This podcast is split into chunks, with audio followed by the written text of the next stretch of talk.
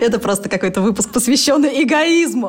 Нам прилетает за то, что мы сами транслируем. Блогер, что это за профессия, а кем ты все-таки еще работаешь? Чтобы опираться на себя, нужно сначала построить, на что опираться. Знаете, что бы мне не написал хейтер, я ему могу только одно сказать. Чувак, да я знаю. Девушка начинает смотреть на себя со всех сторон, и ей не нравится. Что делать? На тебе ложку варенья, пачку печенья, ложись под одеялку и в школу сегодня не ходи. А у вас морщина около губы. Мне должно быть комфортно. Я это заслужила.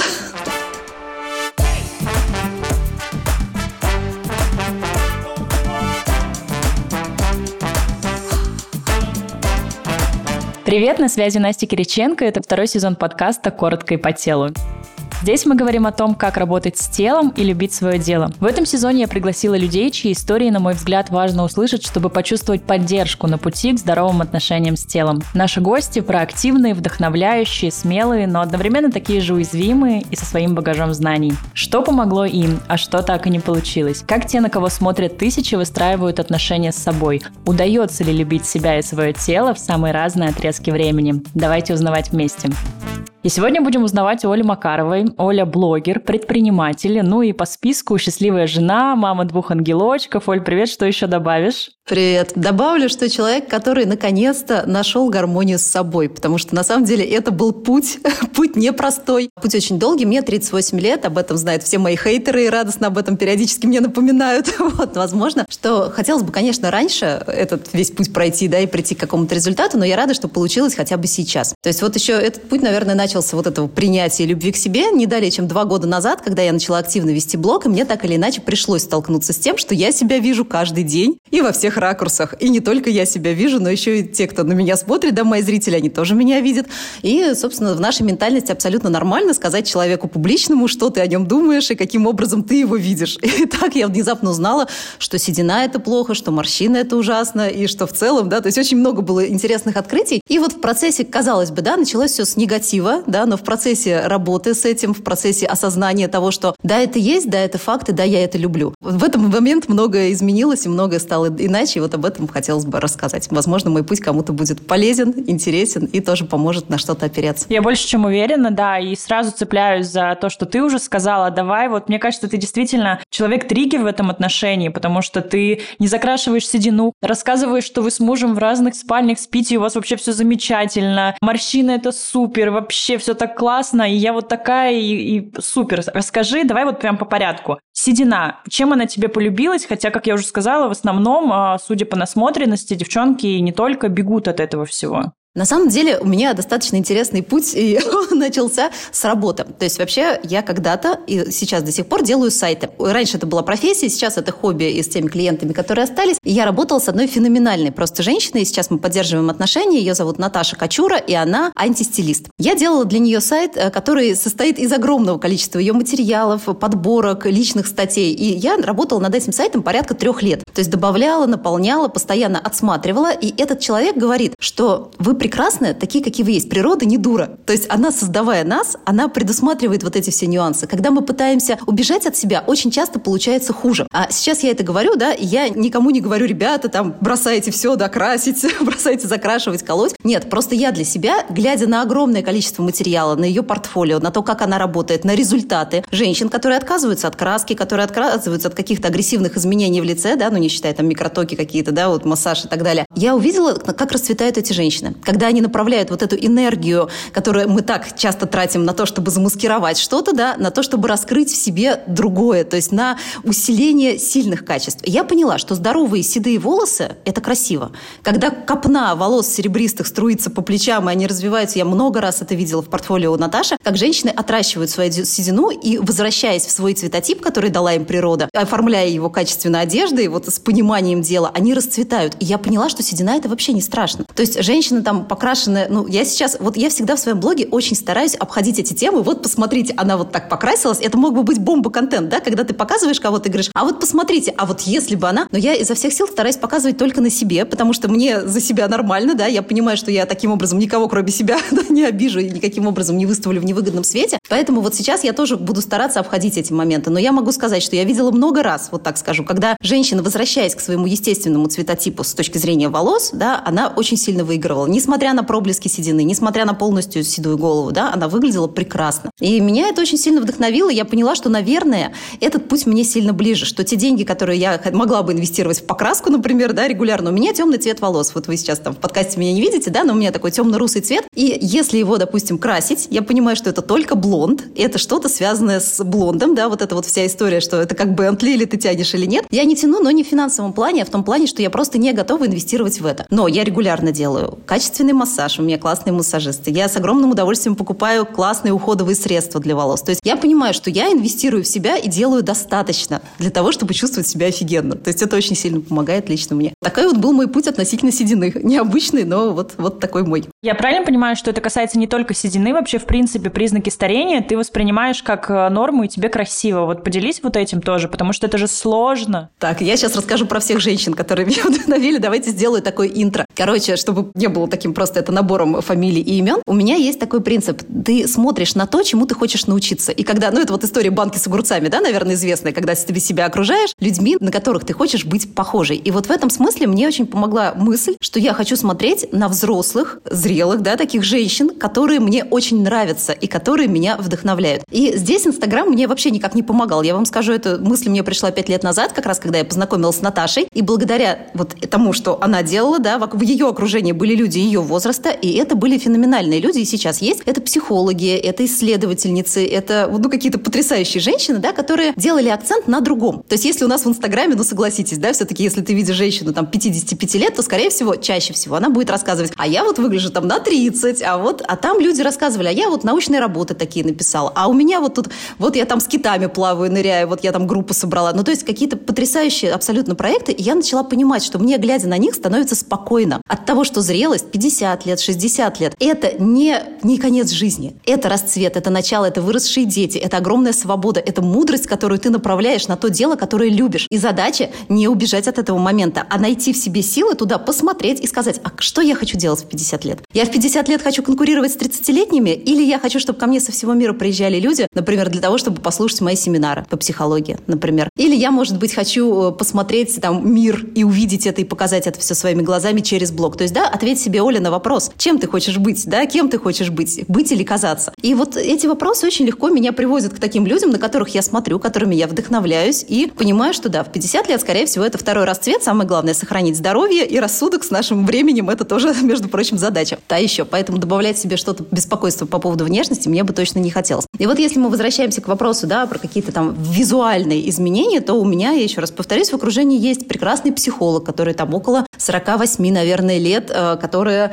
вот сейчас проводит обучение своих студентов и очень активно живет, и много путешествует. И есть вот эта женщина-преподавательница шейпинга в Израиле, которая Асоль Розенберг, которая делает какие-то потрясающие проекты, они ныряют в море с китами, они уходят там. Ну, то есть я смотрю, и я понимаю, что да, вот это будет классно. И совершенно неважно, да, как они при этом выглядят, потому что ты смотришь, как светится их сердце, как светятся их глаза. Вот мне такой подход ближе. То есть, когда я вижу какую-нибудь, э, я девушку, да, которая там говорит, мне 50 лет, но я выгляжу там на 35, я думаю, ну, классно, молодец, окей. То есть, во мне это не вызывает, ну, правда, да, во мне это не вызывает желания, я тоже так хочу. Но вот когда я вижу, как человек собирает там по всему миру, да, какие-то вебинары интересные, проводит, погружает, э, раскрывает, меня вот это захватывает, я хочу так же. Да, я сейчас к этому иду. Но при этом ты говоришь сейчас, что вот э, тебе нравится, когда за этим что-то стоит, но при этом ты на внешнюю составляющую не забиваешь, то есть ты раскрываешься, ты подбираешь одежду, ты показываешь, как ты там ухаживаешь за волосами, то есть все равно это важно, правильно я понимаю? Я какой-то гибрид Фейсбука и Инстаграма, видимо, потому что,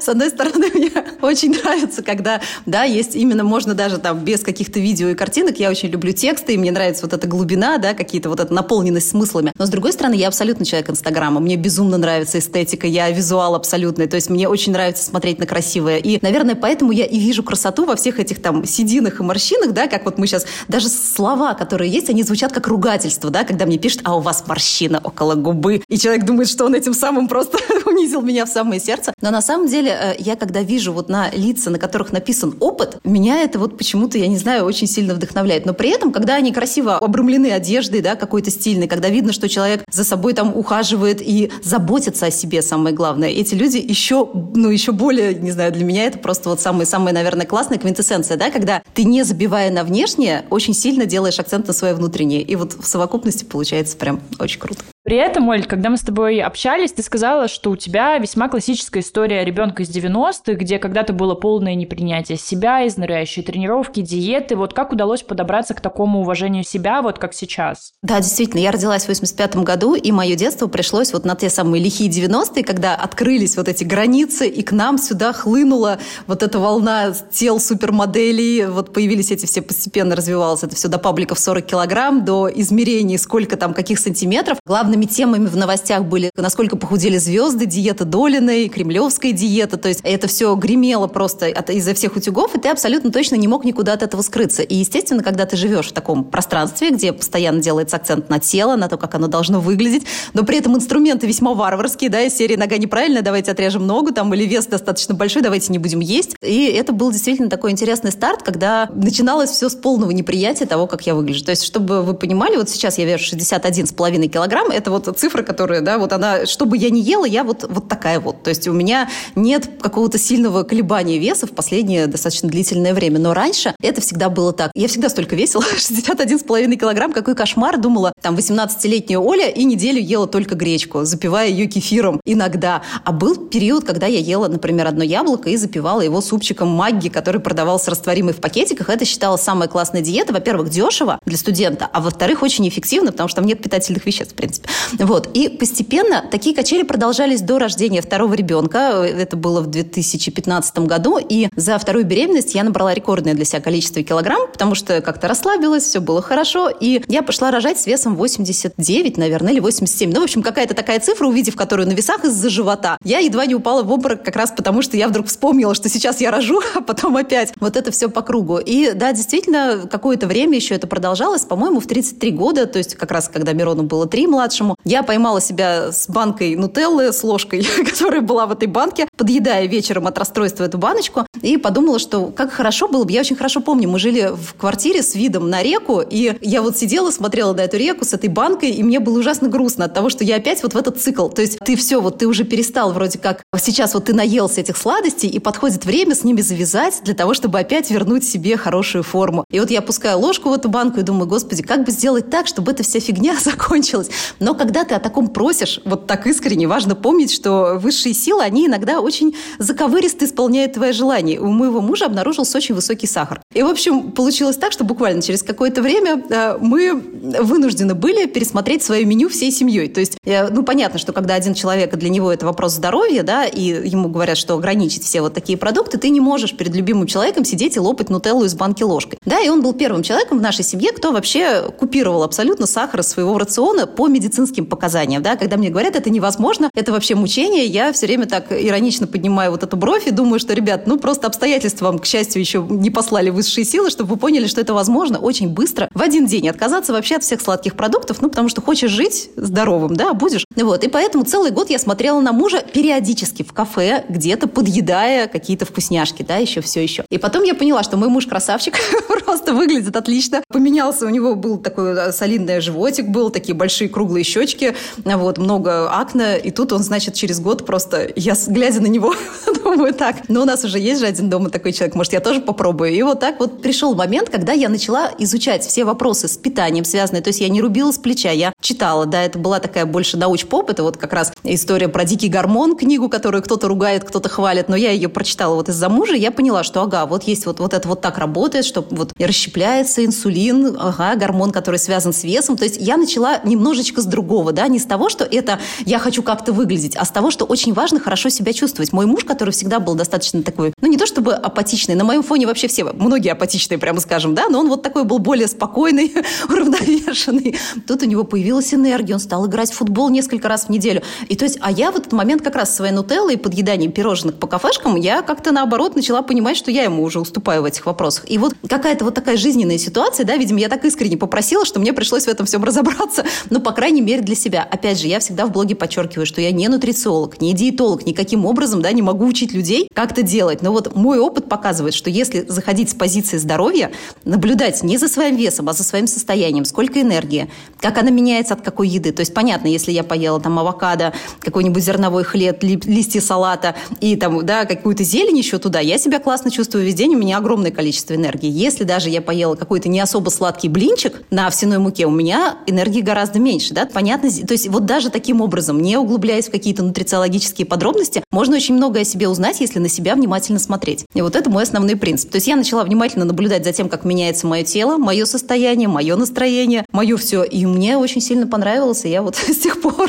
как раз с этой позиции захожу. Если мне от этого хорошо, да, то окей, я буду продолжать это делать. С такой позиции я занимаюсь спортом, с такой, опять же, не насильственно, регулярно, но очень лайтово. С такой же позиции я вот питаюсь, и с такой же позиции я в целом оцениваю себя. То есть мне должно быть комфортно. Я это заслужила. Какой интересный путь. Конечно, заслужила. Каждый из нас э, заслужила по праву рождения. Я жила последние полтора года в Израиле, там есть такая фраза по праву рождения, и мне она так понравилась. Мне кажется, абсолютно все по праву рождения мы заслужили. Важно, как мы это еще а, применяем к себе. В конце прошлого года мне очень захотелось новогоднего настроения, и я улетела в Москву.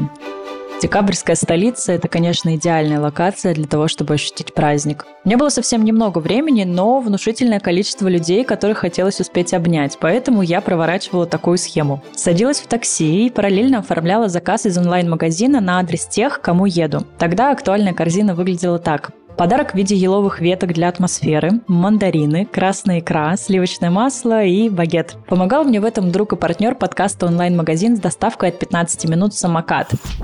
Мне нравится, что у самоката всегда актуальная подборка товаров, какого бы праздника или периода это ни касалось. Например, в ближайшие дни в самокате можно легко и быстро собрать полноценный подарок на 8 марта, заказать его на адрес подруги, сестры, мамы или к себе домой, чтобы подарить при встрече. Открываю приложение, чтобы помочь вам с выбором и сразу вижу множество уютных комплиментов для дома, например, свеча или диффузор с ароматом груши и мускуса, или красного перца и цветка апельсина. Туда же бомбочка для ванны, они в очень красивых и необычных упаковках, и, например, сезонный фрукт на выбор. Я без раздумий брала бы манго. В общем, обязательно порадуйте себя и близких с помощью продуктов и товаров от самоката, тем более, что у нас с самокатом для вас уже традиционно сразу два предложения. Промокод коротко 20 на скидку 20% к первому заказу в самокате от 800 до 3000 рублей. И промокод коротко 10 на скидку 10% на продукты и товары под брендом «Самокат» при заказе от 700 рублей для тех, кто уже пользуется сервисом. Оба промокода можно использовать только один раз. Рекомендую не упускать эту возможность и активировать их как можно скорее. Все ссылки в описании. Ты знаешь, ты когда рассказала про этот путь а, со сладким, это как раз то, о чем я хотела тебя спросить дальше, потому что я видела, что ты исключила сладкое своего рациона, и у меня был вопрос. Ты транслируешь, что ты себя устраиваешь. У тебя еще такая была классная фраза, что я э, страшный человек для маркетологов и хейтеров, потому что я полностью себя устраиваю. И, и хейтеры скажут, комментаторы напишут, так если ты себя, Оля, устраиваешь, зачем ты тогда тренируешься, зачем ты отказываешься от сладкого? Ну все же и так хорошо, зачем ты себя условно мучаешь?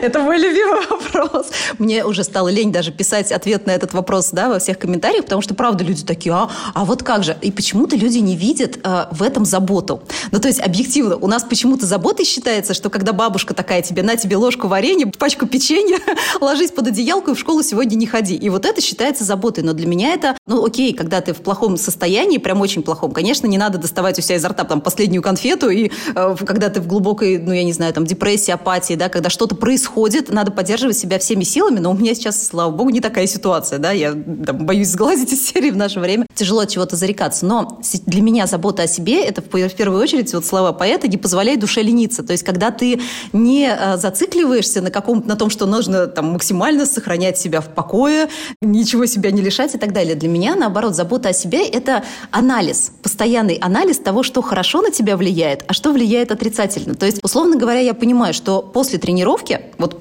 я регулярно тренируюсь сейчас, делаю зарядку. У меня цель на этот год была внедрить зарядку.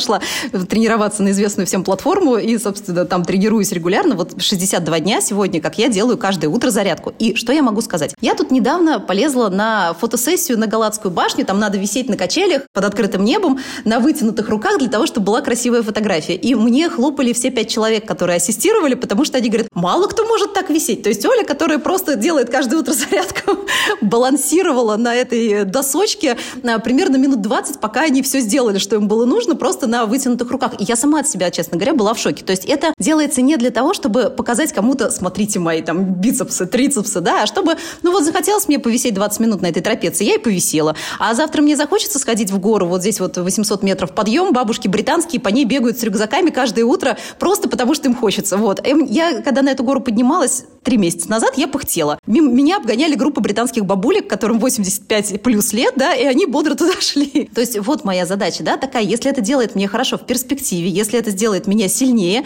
то это классно, это мне подходит. Я не собираюсь хвататься кубиками пресса, да, я не собираюсь там всем говорить, что вот, смотрите, я классная, отказалась от сладости, не ем, вот я пироженку там, да, после ужина, а вы там какие-то... Это не для того делается. Это делается потому, что если я пробовала возвращать сладости, когда мне очень многие люди прям массово говорили, вот, смотри, это просто какое-то ограничение, ты должна это себе позволять, потому что это... Я думаю, ну ладно, хорошо, мы посмотрим, как это будет влиять. И я вернула обратно эти свои пирожные, я опять начала чувствовать апатию после еды, тяжесть в желудке, усталость. Я поняла, что, ребят, вам нормально не отказываться? Пожалуйста, мне намного лучше без этого продукта. Ну, в конце концов, я еще и алкоголь не пью. Если уж хочется поспорить, давайте начнем с алкоголя. То есть вообще не пью, ну, не нравится мне, не эффект мне. То есть как мне это, да, не как кому-то, не как общество на это реагирует, а просто я все делаю для себя. Вот я считаю, что мне полезно тренироваться, и есть вот такой вот формат еды. Ну, я это и делаю, то есть и чувствую себя прекрасно. Вот, собственно, вся формула очень простая. Слушай, ну вот эти мотивы, чувствовать себя классно, там, забраться на гору, повисеть, э, вообще,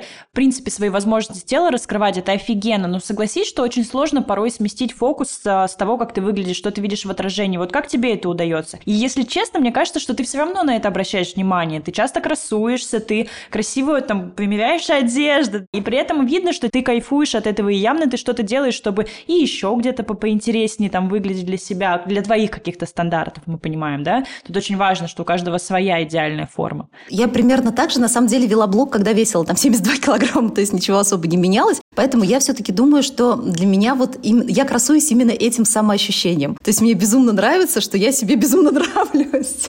Это просто какой-то выпуск, посвященный эгоизму. Как? Что тебе помогло вот прийти? Смотрите, на самом деле, я, это не моя идея, да, я часто об этом слышу от других блогеров, которые прям вот философию тела грамотно продвигают, да, и не только от блогеров, а и в книгах и много где эта идея есть. Я ее просто повторю, так как я ее понимаю, что а, есть большая проблема в том, что мы знаем, как выглядит инфузория туфель, туфелька, но мы не знаем, как выглядит наша попа сзади снизу, например, условно говоря, из ракурса сбоку, из ракурса там сверху. Мы себя видим, фронт, вот так вот, да, мы подошли к зеркальцу утром, мы втянули животик, подняли грудь, значит, посмотрелись и ушли. Как видит себя блогер? Блогер, который активно ведет блог, видит себя со всех сторон. Я с этим столкнулась впервые, я просто была удивлена, что у меня крючковатый нос. Ну, то есть, знаете, вот такая, да, казалось бы, мелочь, когда я начала снимать себя, да, какой-то тут поставил камеру, как блогеры любят делать, да, и типа я вот тут готовлю завтрак, вот я такая вся проснулась, когда это было еще там в девятнадцатом году, и я обнаружила, что мой нос э, куда-то стремится к губе. То есть я вообще о себе этого не знала. Сначала я, конечно, очень сильно удивилась. Потом я начала вспоминать, когда я вообще видела свой нос в профиль. Ну, то есть, да, не просто когда ты глаза скашиваешь, а когда ты прям вот смотришь, вот он твой профиль, вот так он выглядит. Мы же многие о себе даже этого не знаем. Вот вы насколько часто видите, как там выглядят какие-то, да, ваши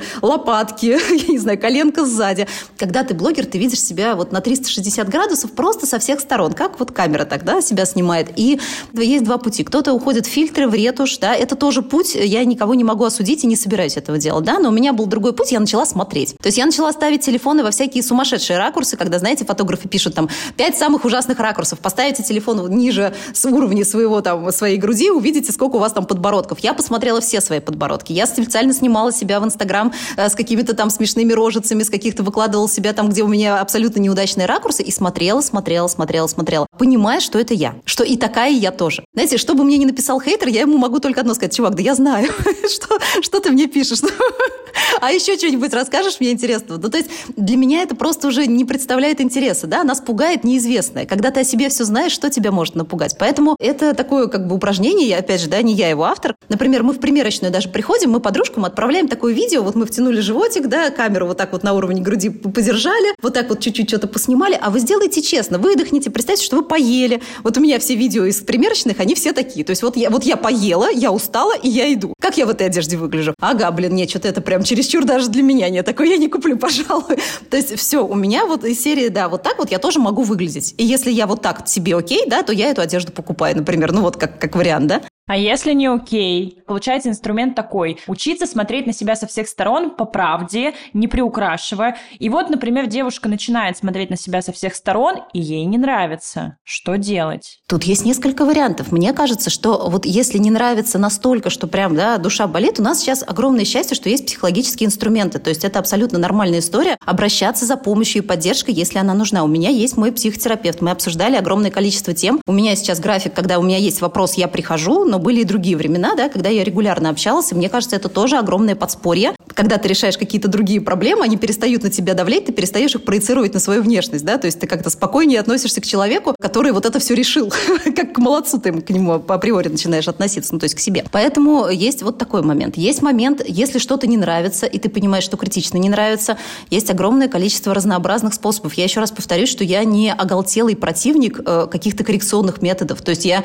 не из тех, когда мне там пишут, вы пропагандируете отказ от всего. Я не пропагандирую, я про себя рассказываю в первую очередь. Да? Если кто-то это воспринимает как пропаганду, то нужно посмотреть, почему он так это воспринимает. А, собственно, я просто рассказываю о своем выборе. Опять же, какие-то изменения, они могут начаться с какого-то очень простого решения внедрить несчастную зарядку. Это 7 минут с утра. Я просто думаю, что мне 37 лет мешало это сделать. Да? Это огромный заряд бодрости, это прекрасное самочувствие, это ты реально просыпаешься и бодрый куда-то там бежишь. 7 несчастных минут в день могут изменить вообще очень много. Поэтому маленькие шаги, есть слона по частям. В общем, есть огромное количество каких-то инструментов, когда ты можешь да, что-то как-то на себя повлиять. Вот. И при этом делать это не серии «я там не, не нравлюсь себе, я хочу выглядеть по-другому». Я хочу чувствовать себя лучше, я хочу чувствовать себя гармоничнее. Вот. И использовать эти инструменты себе во благо исключительно. Не, не в качестве наказания ни в коем случае. Но, по крайней мере, еще раз, да, повторюсь, это вот моя позиция, и на мне это все однозначно работает. Спасибо тебе вообще за то, что позицию так еще экологично выражаешь, потому что нам свойственно очень часто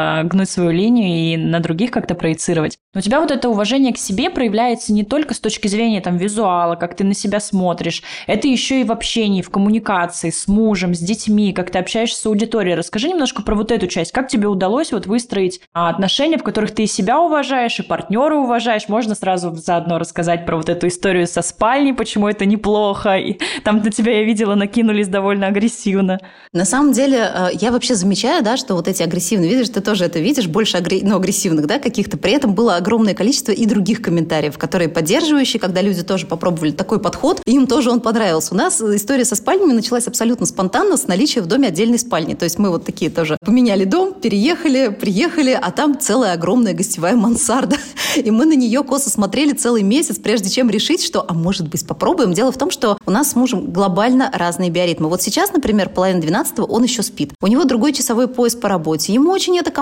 То есть он вот поработал до трех часов ночи, до четырех. В четыре пошел спокойно спать, я в 5.30 уже встал. Но при этом мы фрилансеры оба, ну, условно говоря, да, на, на удаленке, можно так сказать. И мы видимся днем. То есть у людей какие, какой основной список претензий вычленила я из комментариев? Во-первых, да, что это очень мало совместного времени вместе, но у нас, наоборот, получается много. То есть дневное время мы очень часто проводим именно вместе, причем в каких-то активных, совместных, интересных занятиях. Момент второй уходит якобы физическая близость. Но на самом деле ее становится больше, потому что есть огромное количество интереснейших локаций, когда ты 16 лет в браке, близость может уйти и без всяких раздельных спален, да, если у людей отключилась фантазия и желание нравиться своему партнеру, своему супругу, да, там, или жене, или мужу. В общем, и в этом моменте как раз наоборот некое разнообразие очень сильно, ну, по моему опыту, опять же, никого не агитирую, очень сильно разнообразило нашу э, такую близостную жизнь. И момент третий, который, да, просто традиции предписывают нам делать как-то, а не иначе, это самый смешной аргумент, потому что тут ты понимаешь, да, насколько интересная позиция у человека бывает в принципе, что, оказывается, есть какие-то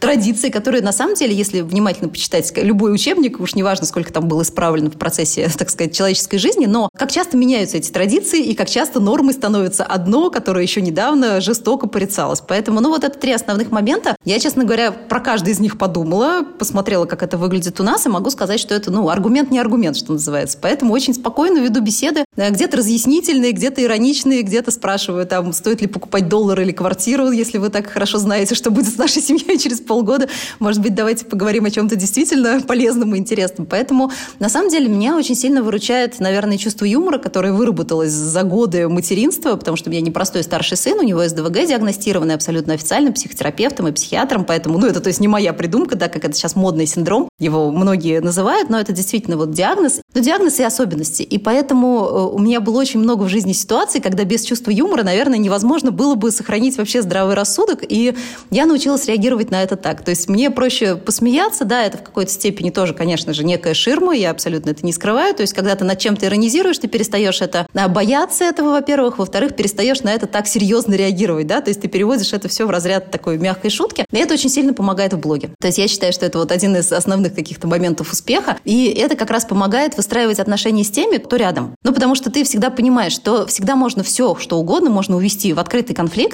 в скрытое противостояние и разрешить мирно переговорами, например. То есть вот мой вариант обычно последний, то есть мне проще всегда договориться, обсудить, э, сказать честно, что я думаю. У меня нет абсолютно никаких вот этих мыслей, что кто бы догадался, что я думаю. Я привыкла говорить все прямо, наверное, это тоже своего рода помощь. Поэтому как-то так интересно получается, что жизнь и блог, они друг друга очень качественно дополняют, и все это вот влияет на меня, и мне нравится, что из этого получается. Да, со стороны тоже видно, что тебе нравится, и это очень сильно вдохновляет. Спасибо тебе за это. А как вот если исключить из вот сейчас, например, нашей беседы комментаторов и блог, как внутри это все происходило? Что тебе помогает не думать о том, что а вот традиции, нам говорят о том, что спать с мужем нужно вместе, а вот, вот как вот это все давление убрать и подумать о себе? Ну, порой же сложно, головой понимаем, ну, мне же так лучше, а потом думаем, так, ну, а много лет подряд, там, десятками нам говорили, что вот лучше так. Вот что тебе помогает?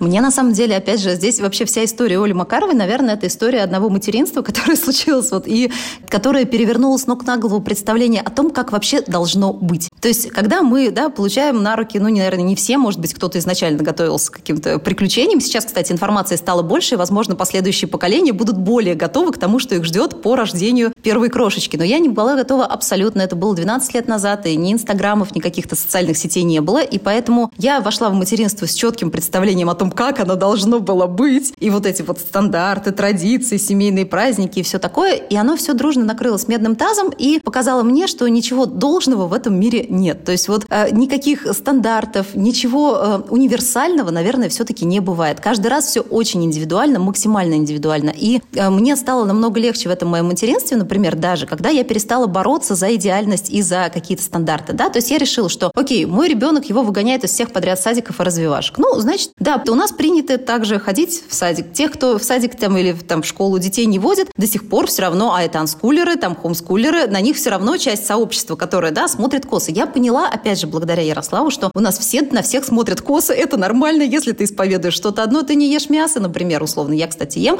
это я пример, вот, а кто-то не ест, и вот у вас все так, понятно. Эти такие, эти такие, навешивание ярлыков, ожидания, какие-то на стандарты, к которым мы пытаемся применить, да, к другим людям. То есть у меня это отпало напрочь у самой. Я могу сказать честно, что я ни от кого ничего вообще не жду. То есть, чтобы мне человек не рассказывал, я всегда себя ощущаю как чистый лист. То есть, э, я не рассматриваю это в концепции там, каких-то норм, традиций. Я рассматриваю это в концепции вот конкретного человека. Вот он мне рассказывает, что у него так, и он вот стоит живой, разговаривает, довольный. Ну, значит, нормально.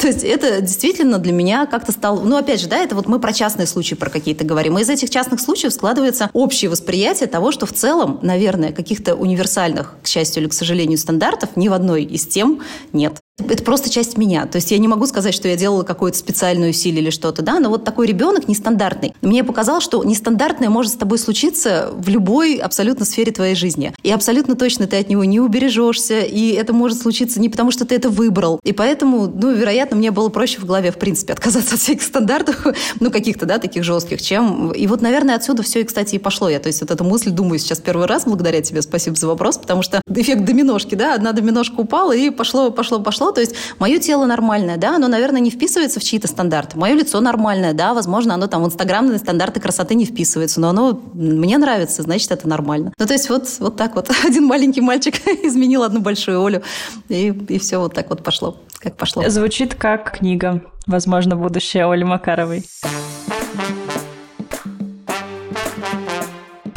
Оль, вот это количество энергии, которое я тебя чувствую, слышу, Оно всегда было с тобой или это что-то приобретенное? Вот ты сказала, что когда сахара стало а, меньше, например, ты почувствовала, что действительно ты там на большее количество дел способна. Что еще вот повлияло на это? Дело в том, что я росла в семье, которую...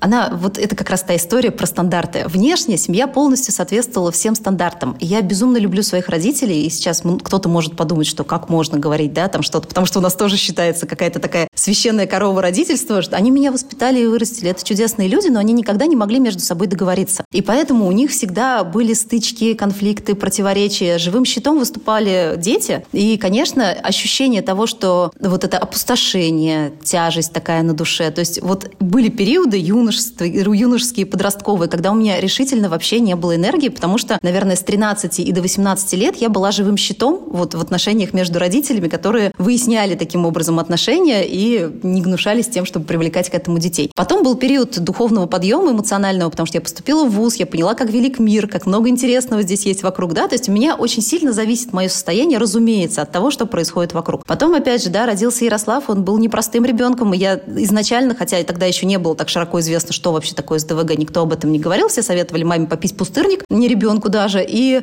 и этот момент, когда мне никто не верил, когда я чувствовала себя одна, вот, вот с этим вот, никто не понимал, что нужно делать и куда нужно идти. Вот этот момент тоже был со спадом энергии, да, то есть, опять же, в моей жизни были периоды, когда мне хотелось только сидеть, лежать и ничего, в принципе, делать особо не хотелось. Потом а, постепенно, вот с рождением второго ребенка, когда я уже абсолютно смирилась с тем, что да, вот такой ребенок у меня первый, вот такой у меня второй, я уже явно не вернусь к своей офисной работе, к своему HR, к своим вот этим отделам большим и корпорациям. Скорее всего, я так и буду вот здесь и сейчас, вот в таком формате. Начала искать какую-то профессию, потому что мне очень нравится чем-то заниматься. Дело, оно всегда меня лично увлекает и отвлекает вообще от всего. Когда я делаю что-то для блога, будь то мое обучение, будь то контент, создание контента, будь то консультация, работа с брендами, это настолько меня вдохновляет, я настолько погружаюсь в это, и это окрыляет меня и дает нужный отдых от вот этих вот бытовых каких-то историй, от вот этой взрослой жизни, да, так называемой, которая вокруг меня. То же самое очень долгое время было с дизайном сайтов. Я рисовала в фигме, потом переносила в тильду, работала с классными проектами тоже. Это тоже было вдохновляюще окрыляюще. Потом была потрясающая краснополянская косметика, где я работала видеографом и где мы делали тоже какие-то потрясающие видеоколлаборации. То есть я отдыхаю своим делом. Тут я, пожалуй, буду категорично. Хорошо бы найти то занятие, которое отвлекает и увлекает и дает вот этот отдых душе, потому что иначе будет, ну, крайне трудно вот какие-то такие вещи, мне, например, крайне трудно э,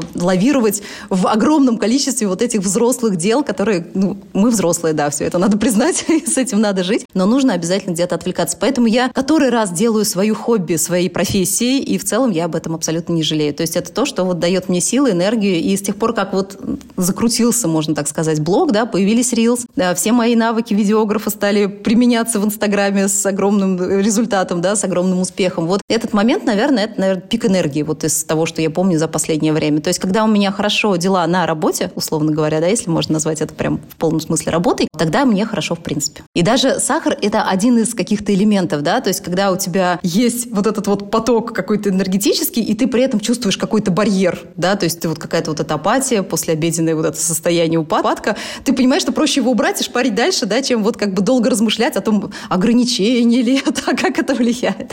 То есть я вот как-то для себя решила, по крайней мере, так. Оля, а как удается сохранять вот эту всю осознанность, вот такое мышление, а, когда все-таки вот, ну, не прет, когда вот что-то в работе не так, может быть, в отношениях, когда просто апатия какая-то настигла, в конце концов, иммигрантские дела, когда утомляют? На самом деле, просто когда дел достаточно много рабочих, то есть, условно говоря, да, первое – это блог. Второе – это проект по сдаче квартир в аренду. Третье – это проект по обучению в Инстаграме. Там и так далее, и так далее, да, то есть у меня всегда где-то дела идут хорошо. Ну, еще пока ни разу не было. Видимо, возможно, это вот эта какая-то предусмотрительность проактивная, когда ты э, стараешься разложить те самые яйца по тем самым корзинам, и хоть в какой-то корзине у тебя сейчас с яйцами все отлично.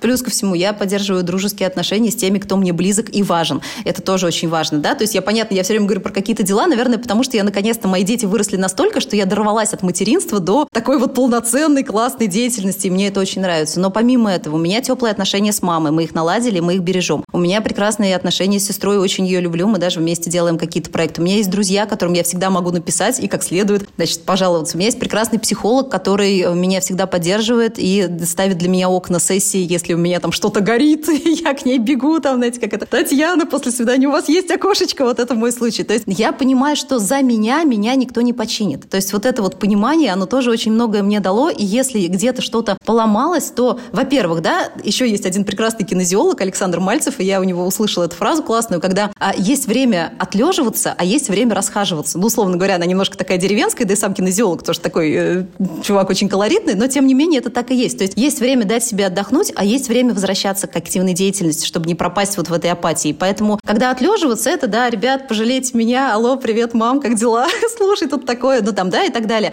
А второй этап, это когда ты встаешь, и иногда, да, чуть-чуть через силу, да, есть какой-то момент все равно преодоления. То есть э, я обычный абсолютно в этом вопросе человек, но потом ты понимаешь, что, да, расхаживаться очень важно. Вот это вот второй этап, и все, ты выходишь из этого состояния, из апатии. В это время там что-то еще наладилось, где-то яиц прибавилось в какой-то корзине. То есть жизнь вообще такая, она же динамичная достаточно. Вот, главное дождаться перемен хороших. И поэтому вот, вот мои способы вот такие. Угу, круто. То есть слышу деятельность, которая вдохновляет, слышу окружение, с которыми выстроены качественные отношения. Что еще бы ты сюда добавила? Например, для тех, у кого пока не выстроены отношения, и пока с деятельностью все только там начинается, или наоборот какой-то там э, кризисный момент. Ну вот здесь, наверное, из меня плохой советчик, объективно говоря. То есть у меня единственное, что на протяжении всей моей жизни со мной, это попытки и успешные часто попытки искать какие-то свои интересы, о которые я могу внимательно опираться. Понятно, что хорошо бы и в тренде времени добавить опираться на себя, да, то есть вот это вот такой сейчас опора на себя, это в целом такой звучит очень громко изо всех, и со всех сторон, но на самом деле для меня, например, ну, это как бы априори, то есть это не, не оговаривается. Но иногда я вот точно знаю, что этого может быть не всегда достаточно. По крайней мере, да, это так хорошо, ну, для меня это так, это так хорошо звучит, но на практике иногда проще мне лично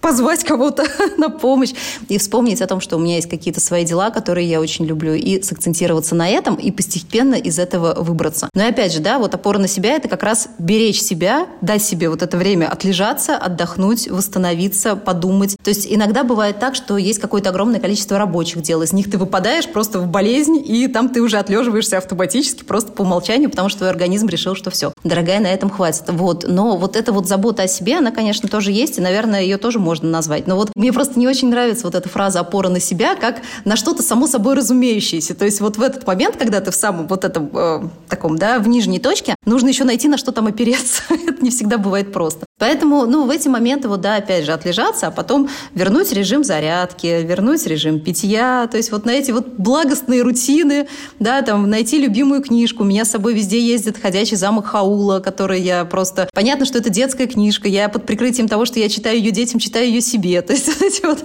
маленькие какие-то радости, они в такие моменты лично мне очень помогают. Ну, наверное, это мой такой вариант опоры на себя, да, вот, вот в таком формате. Мне, знаешь, еще в голову пришло, что чтобы опираться на себя, нужно сначала построить, на что опираться, там этот фундамент выстроить, а это такой непростой путь. Ты вот сказала сейчас про книжки, а есть еще какие-то книги, которые бы ты рекомендовала, вот, э, может быть, даже не по этой теме, но вот всем бы порекомендовала с удовольствием, которые тебе в какой-то момент сильно помогли, может? А, на самом деле я не большой любитель э, литературы, которая углубляет нас да, в психологию или куда-то. Я очень люблю истории, старителлы, всевозможные романы. Мой любимый писатель это Генри и вся его плеяда, и прекрасные короли и капуста. То есть у меня задача, я все детство так делала, я в литературу ухожу из реального мира. То есть кто-то смотрит и сериалы, я практически не смотрю кино и сериалы. Я делаю это очень редко и исключительно по рабочим вопросам из серии там посмотреть, как тот или иной режиссер строит кадр, ну то есть вот да, какое-то там задание на курсе или просто для себя стало интересно. То есть меня кинематограф не так увлекает, как увлекают книги. И поэтому я с огромным удовольствием читаю, читаю, читаю, читаю. То есть у меня ездит с собой вот как раз э, Хаул, вино из одуванчиков ездит, ездит Томико Генри. И я всегда, когда у меня есть какая-то потребность вот в чем-то таком светлом и простом, рассказы Зощенко очень такие для меня целительные, потому что это абсолютно простые истории, рассказанные вот этим вот невероятным зощенковским языком, когда ты читаешь и просто видишь своими глазами этих людей. То есть я вот книжный червячок из детства, и каких-то рекомендаций, наверное, у меня таких вот, да, чтобы каждый должен прочитать, я считаю, что нет, потому что с друзьями с моими мне как раз литературные дебаты чаще всего. Сейчас очень модно читать всевозможные книги по саморазвитию, по психологии, нон-фикшн и так далее, а я там, честно говоря, вообще не большой фанат такой литературы. Мне почему-то очень сложно воспринимать. Часто мне намного интереснее, как это как раз тот формат, когда я с огромным удовольствием учусь через какие-то видеоматериалы. То есть вот когда человек что-то объясняет, мне важно видеть мимику, жесты, дикция, вот это все меня больше увлекает и вовлекает в сам процесс. А литература, видимо, изначально воспринималась мной как качественный отдых. И когда я сажусь читать что-то, э, вроде как я делаю то действие, которое должно заставить меня немножечко отдохнуть, но в это же время я должна как следует напрячься, да, чтобы что-то понять, выписывать и так далее, я с огромным восторгом смотрю, как читает, например, Варя Веденеева, да, если, ну вот блогер тоже, не только блогер, но и основатель периодики. Я восхищаюсь тем, как она читает эту литературу. Я много раз пробовала повторить, да, за кем-то из своих друзей или вот за Варей какие-то книги, но я понимаю, что я э, хотела бы другого от этого процесса. У меня в голове абсолютно четко есть другой ассоциативный ряд, поэтому я аккуратненько так за томиком Булгакова начинаю тянуться на полочку, и, как всегда, это сколько раз уже было, поэтому я перестала покупать. При этом муж вот абсолютно спокойно читает именно такую литературу и скептично смотрит на Олю, которая там сидит, Толкина штудирует по десятому разу. То есть, ну вот, вот как-то так.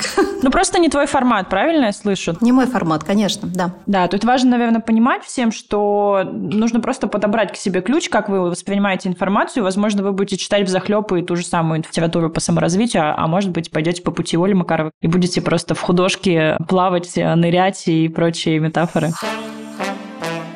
Если возвращаться к тому, что ты сплошной триггер для аудитории, что еще тебе часто предъявляют? В чем еще ты не устраиваешь общество по наблюдениям? На самом деле, я бы не сказала, что я прям сплошной триггер, потому что вот есть, короче говоря, триггеры, да, а есть прям чистый хайп. Ну, например, да, кидание детей в снег, вот эта вот вся история. И триггер – это скорее такая история, за которую меньше, короче говоря, предъявляют. То есть вот ты влияешь на конкретный вопрос. Например, да, ты хочешь рассказать, что есть отдельные спальни. Кто-то просто скажет, вот мы спим в раздельных спальнях, но я там применяю метод когда да, мы с мужем разъехались по разным спальням. То есть вот спасибо литературе, очень легко строить всякие заголовки, поэтому человек уже автоматически, продолжая фразу, пишет именно, ага, вот скоро и так разъедетесь. То есть я даю подсказку, человек на нее реагирует. На самом деле это достаточно интересно наблюдать, как работает мозг наш человеческий, да, что как он опирается на какие-то внешние подсказки. Для меня это тоже очень полезно, потому что я понимаю, что я также поступаю в каких-то других случаях и стараюсь себя на этом ловить. Но при этом, да, у меня есть очень четкий список тем, на которые я не триггерить, не хайповать, ничего подобного делать никогда не буду. То есть есть вещи, на которые я абсолютно спокойно говорю, потому что я в целом готова к этому разговору. То есть я абсолютно спокойно реагирую на какие-то комментарии про свою внешность. Я очень спокойно реагирую на комментарии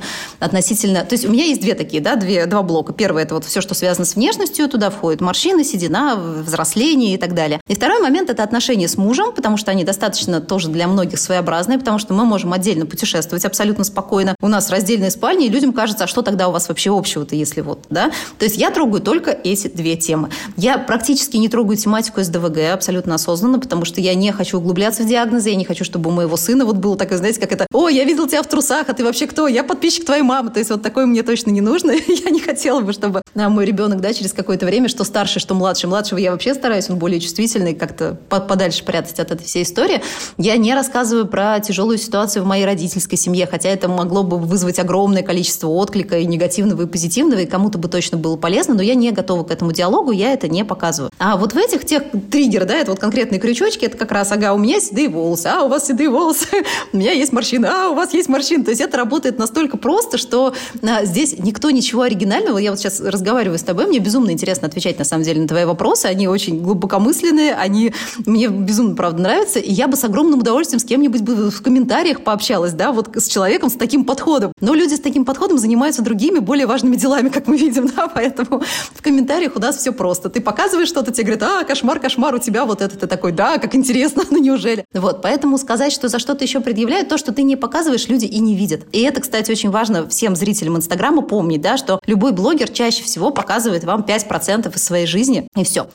Из того, что предъявляют все-таки косвенно связанные с блогом, это инфо-цыганство. А у вас тоже курс про Reels, да? Ну, понятно, что, с одной стороны, конечно, люди-блогеры испортили себе многие репутацию, да, с другой стороны, я абсолютно нормальным считаю делиться своими знаниями, брать за это деньги, ну, потому что это абсолютно легальный способ людям быстрее пройти какой-то путь, который человек уже прошел. Момент номер два, а, вы берете рекламу в блоге. Ну, то есть, да, в основном вот третий момент, который я пока никак не подчеркиваю, не афиширую, но тем не менее кто-то его видит, это вот какие-то моменты, связанные все-таки с заработком. Но опять же, да, тему денег в блоге я практически нигде там не поднимаю, понимаю. Мне не очень нравится эта история, на которой росли там огромное количество блогеров, когда я заработал вот столько-то миллионов рублей. Мне кажется, что потому что деньги это очень хорошо, конечно, но не в них э, смысл и счастье.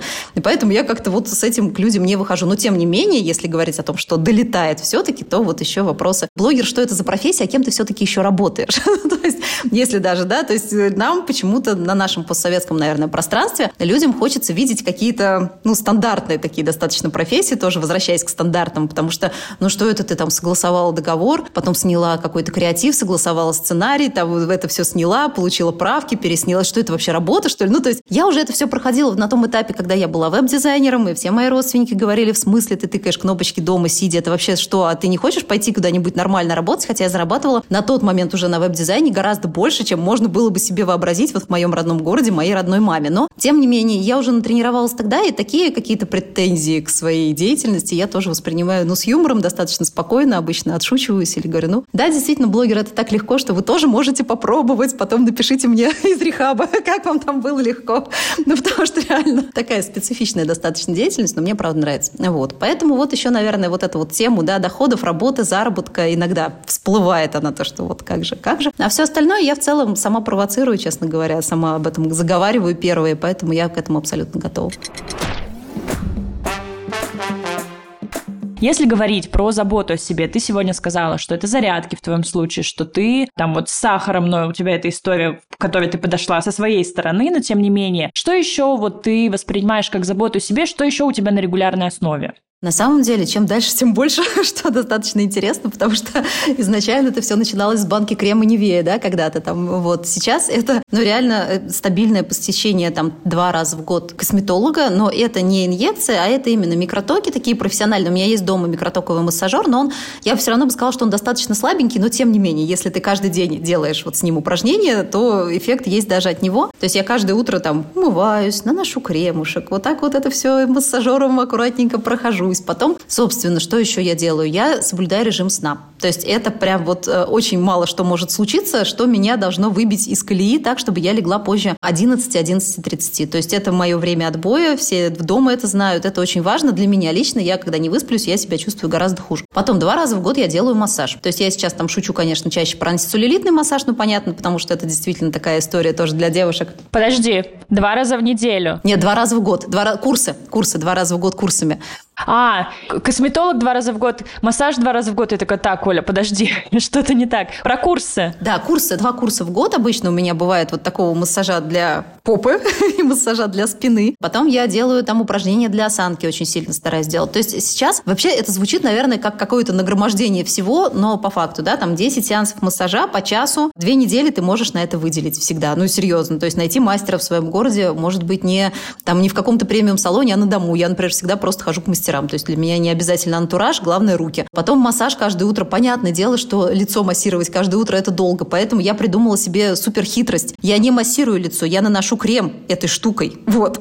Поэтому я размазываю массажером крем. Говорят, что на гель делать микротоки домашние эффективней. Но, знаете ли, гель это надо смыть. Потом я, то есть все-таки с позиции лени тоже к себе очень хорошо подхожу и берегу свою лень, которая иногда придумывает классные решения для бизнеса и работы. Поэтому я размазываю микротоковым массажером котором крем, да, жидкой текстуры, да, он тоже проводит. вот. То есть какие-то такие вот лазейки. Потом я очень люблю, на самом деле, когда, опять же, массаж лица, но часто не удается найти мастера, потому что иммигрантские истории, да, то есть попробуй найти хорошего массажиста для лица, но когда есть такая возможность, кто-то приехал, я с удовольствием записываюсь и хожу. То есть э, для меня вот забота – это какие-то такие незначительные, рутинные мелочи, которые ты умудряешься вписать в каждый день к себе вот в график, да, или на регулярной основе, даже в годовой график, и в целом следовать им. То есть вот это вот, наверное, самое главное главное. То есть, если говорить про мои рутины, то вот они все нехитрые. Еще психотерапия сейчас. И про, хотелось бы еще раскрыть вопрос твоего, я даже не знаю, как это назвать. В общем, как ты подбираешь одежду, как ты подбираешь, ищешь свой собственный стиль. Мне кажется, это тоже такая забота о себе и возможность раскрыть себя как личность. А терапия – это история вообще очень специфичная и своеобразная. У меня прекрасная Ирина Мальцева, у нее есть свой телеграм-канал. Я с огромным удовольствием всех туда отправляю, кто там спрашивает меня про психолога. Потому что это не совсем, наверное, это не КПТ, это не гештальт, Альт – это эмоционально-образная терапия, и она с моим вот этим читательским бэкграундом, она прекрасно работает. То есть я вообще все вижу образами. Как режиссерское видение, да, когда говорят, всегда смотри на себя со стороны, если хочешь сделать классные сюжеты. Вот это действительно так. То есть и для меня ее подход наиболее близкий. И поэтому, когда ты несколько раз уже проходишь вот эту терапию в таком формате, ты достаточно быстро можешь сам на себя немножечко со стороны таким вот образом взглянуть. Поэтому, наверное, моих запросов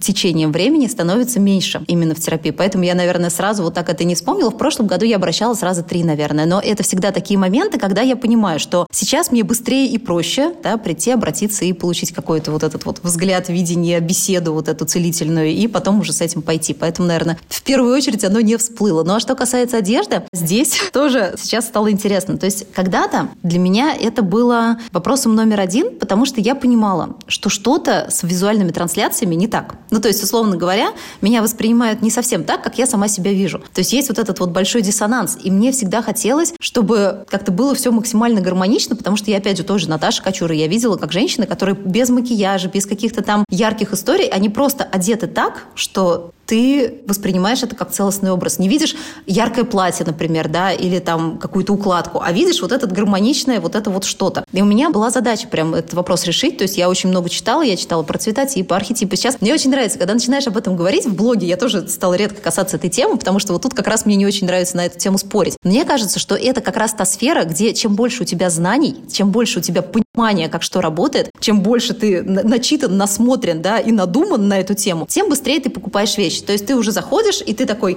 о, классно, блузка, у тебя в голове сразу все свои низы чик-чик-чик-чик, ага, вот это с этим, с этим, вот это вот сюда, а вот это я отдам там э, в магазин благотворительный, все, ты берешь эту блузку. В итоге гардероб получается не перегружен, это все получается действительно формат какой-то терапии, тебе нравится, как ты выглядишь, ни времени, ни денег в огромных количествах ты на это не тратишь. Но когда я начинаю говорить об этом в блоге, я получаю шикарное возражение из серии «эта теория не работает», а это вообще устарев. Ну, то есть, да, люди делают все, что угодно, только бы не делать. И это для меня всегда очень удивительно на это смотреть, потому что, ну, опять же, да, как, в каких-то местах действительно, возможно, там такие фасоны уже не носят, но ты вполне можешь перенести это на современные фасоны, ту же теорию там Киби, если ты ее изучишь, и если ты будешь понимать основополагающий, лежащий в ней принцип. То есть не суть, не надо там ходить с этими, ой, там картинки 80-х годов. Ну, не смотри на эти картинки, прочитай, вообрази себе, как это выглядит сейчас, а применяй. Ну, вот я живой пример того, кто это делает. То есть и это работает реально. У меня нет потребности в стилистах и нет потребности в том, чтобы обращаться к кому-то, да, то есть мне достаточно моей начитанности и насмотренности. Поэтому, да, поход по магазинам сейчас вообще перестал быть похож на то, что было когда-то, когда я компульсивно абсолютно скупала какие-то вещи, просто потому что могу, просто потому что она красивая. Сейчас, когда вещь красивая, но ну, я прекрасно понимаю, что мой цветотип и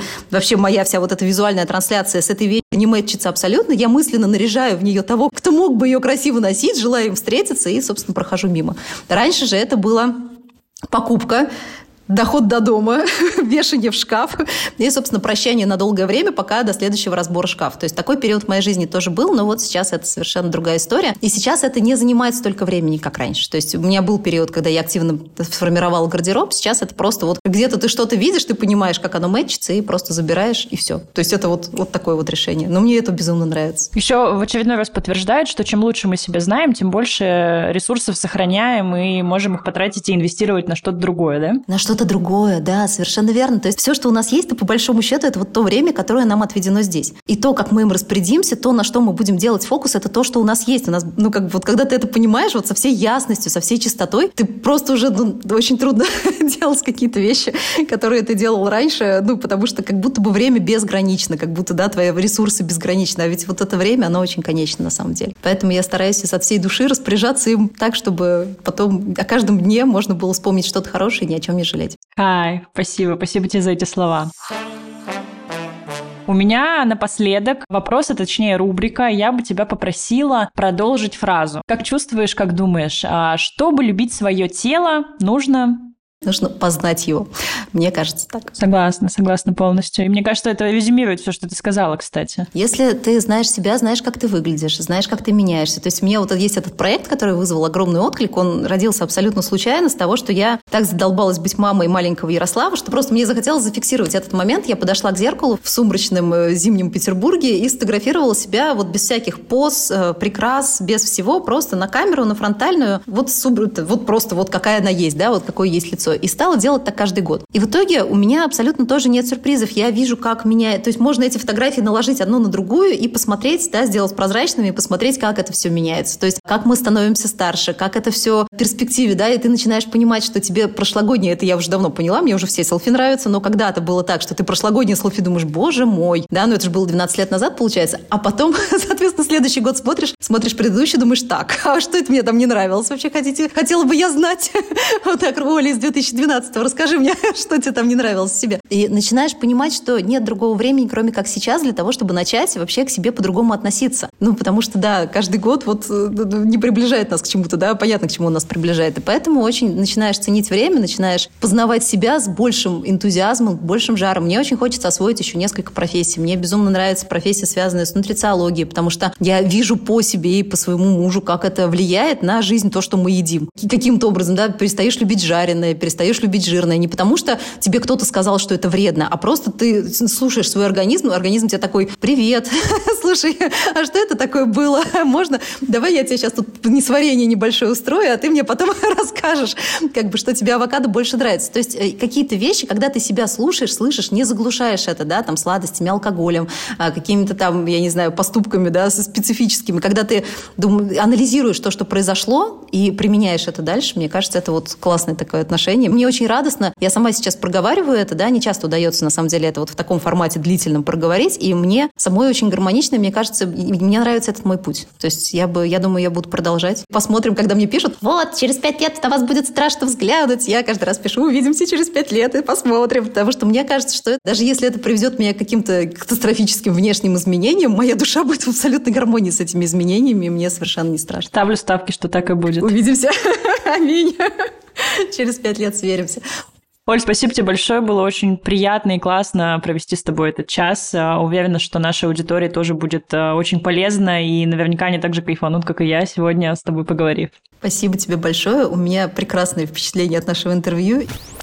И ты просто прекрасна сама по себе. И только это, это можно не вставлять в эфир, но реально очень круто, правда. Я проговорила такие темы. Нет, я вставлю.